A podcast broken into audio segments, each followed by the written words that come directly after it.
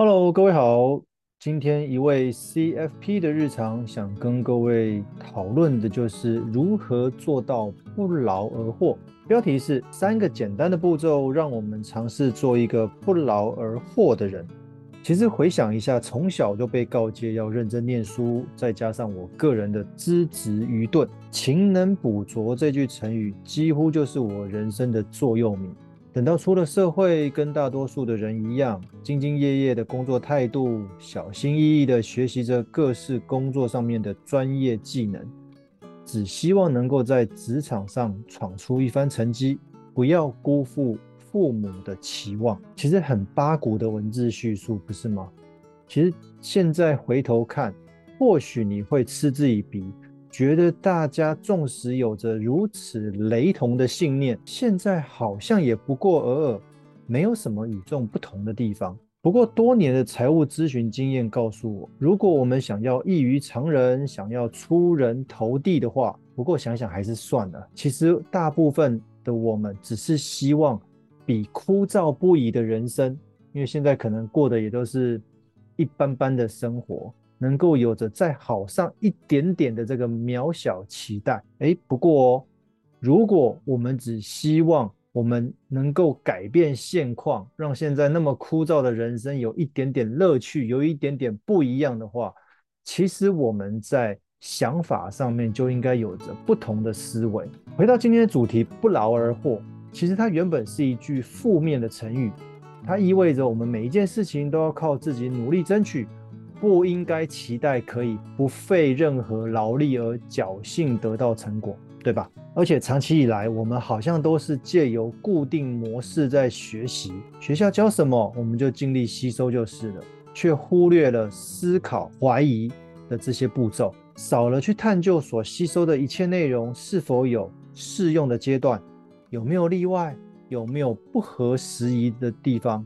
这个我们好像很少去怀疑，那更不用说我们去思考这样子的内容到底对不对。唯有努力，目标才能实现。其实这句话我可以认同，无论是在求学或者工作阶段，而且站在理财的角度，努力存钱、努力学习投资理财，这些都是必要的。但是大家不知道有没有想过，那到底要努力多久才算有个满意的成绩？如果今天当我们累积了一定金额的存款，达到了一定比例的投资绩效，其实接下来就该慢慢放下透过劳力来达成累积资产的目标，而应该将这样的劳动力移交给钱来执行，让金钱成为我们下指令的对象，借由钱来吸引更多的钱。也就是俗称的钱滚钱。不过，我相信很多人对于钱滚钱的印象还停留在让钱去滚出更多的钱。我觉得这应该算是终极目标吧。但实务上面，我们可以先尝试让理财的钱去支付生活的钱，从这样子的角度来开始，让支付这件事情由钱来代劳，而不是由人来支付。打造出属于我们个人的支付自动化的机制。这边提供三个简单的步骤给各位参考。第一个，先盘点目前生活方面的固定性支出金额。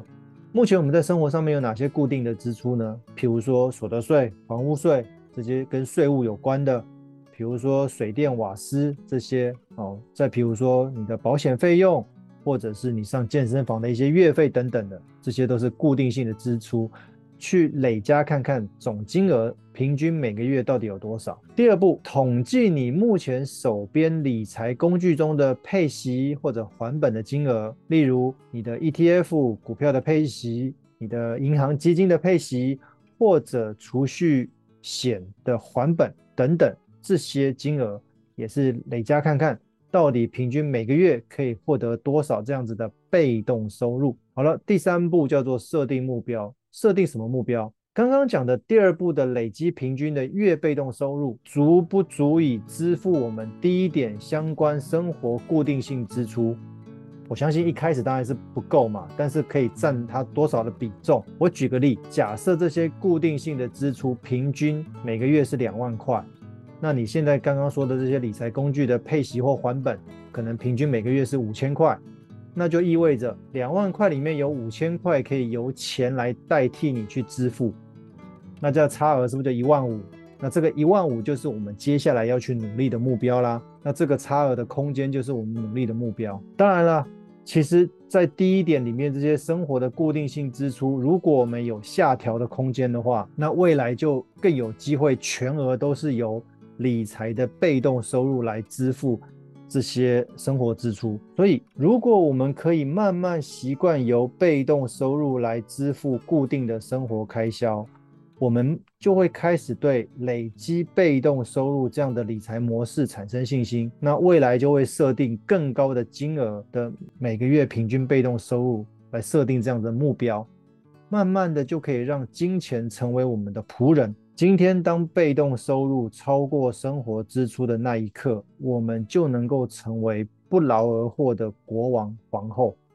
我们也就可以摆脱所谓的劳力。收入这样子的工作模式，原来不劳而获就是达成财务自由的策略。我已经开始踏上这条不劳而获的路了。那你呢？希望这样的这样子的分享，能够大家开始慢慢体会，这个被动收入就是不劳而获的一个关键环节，慢慢去打造属于自己不劳而获的被动收入模式。透过被动收入来支付你的固定生活开销，我们才可以让钱这件事情去替我们去执行后续很多的目标或者计划。希望这样的内容可以帮助到各位，拜拜。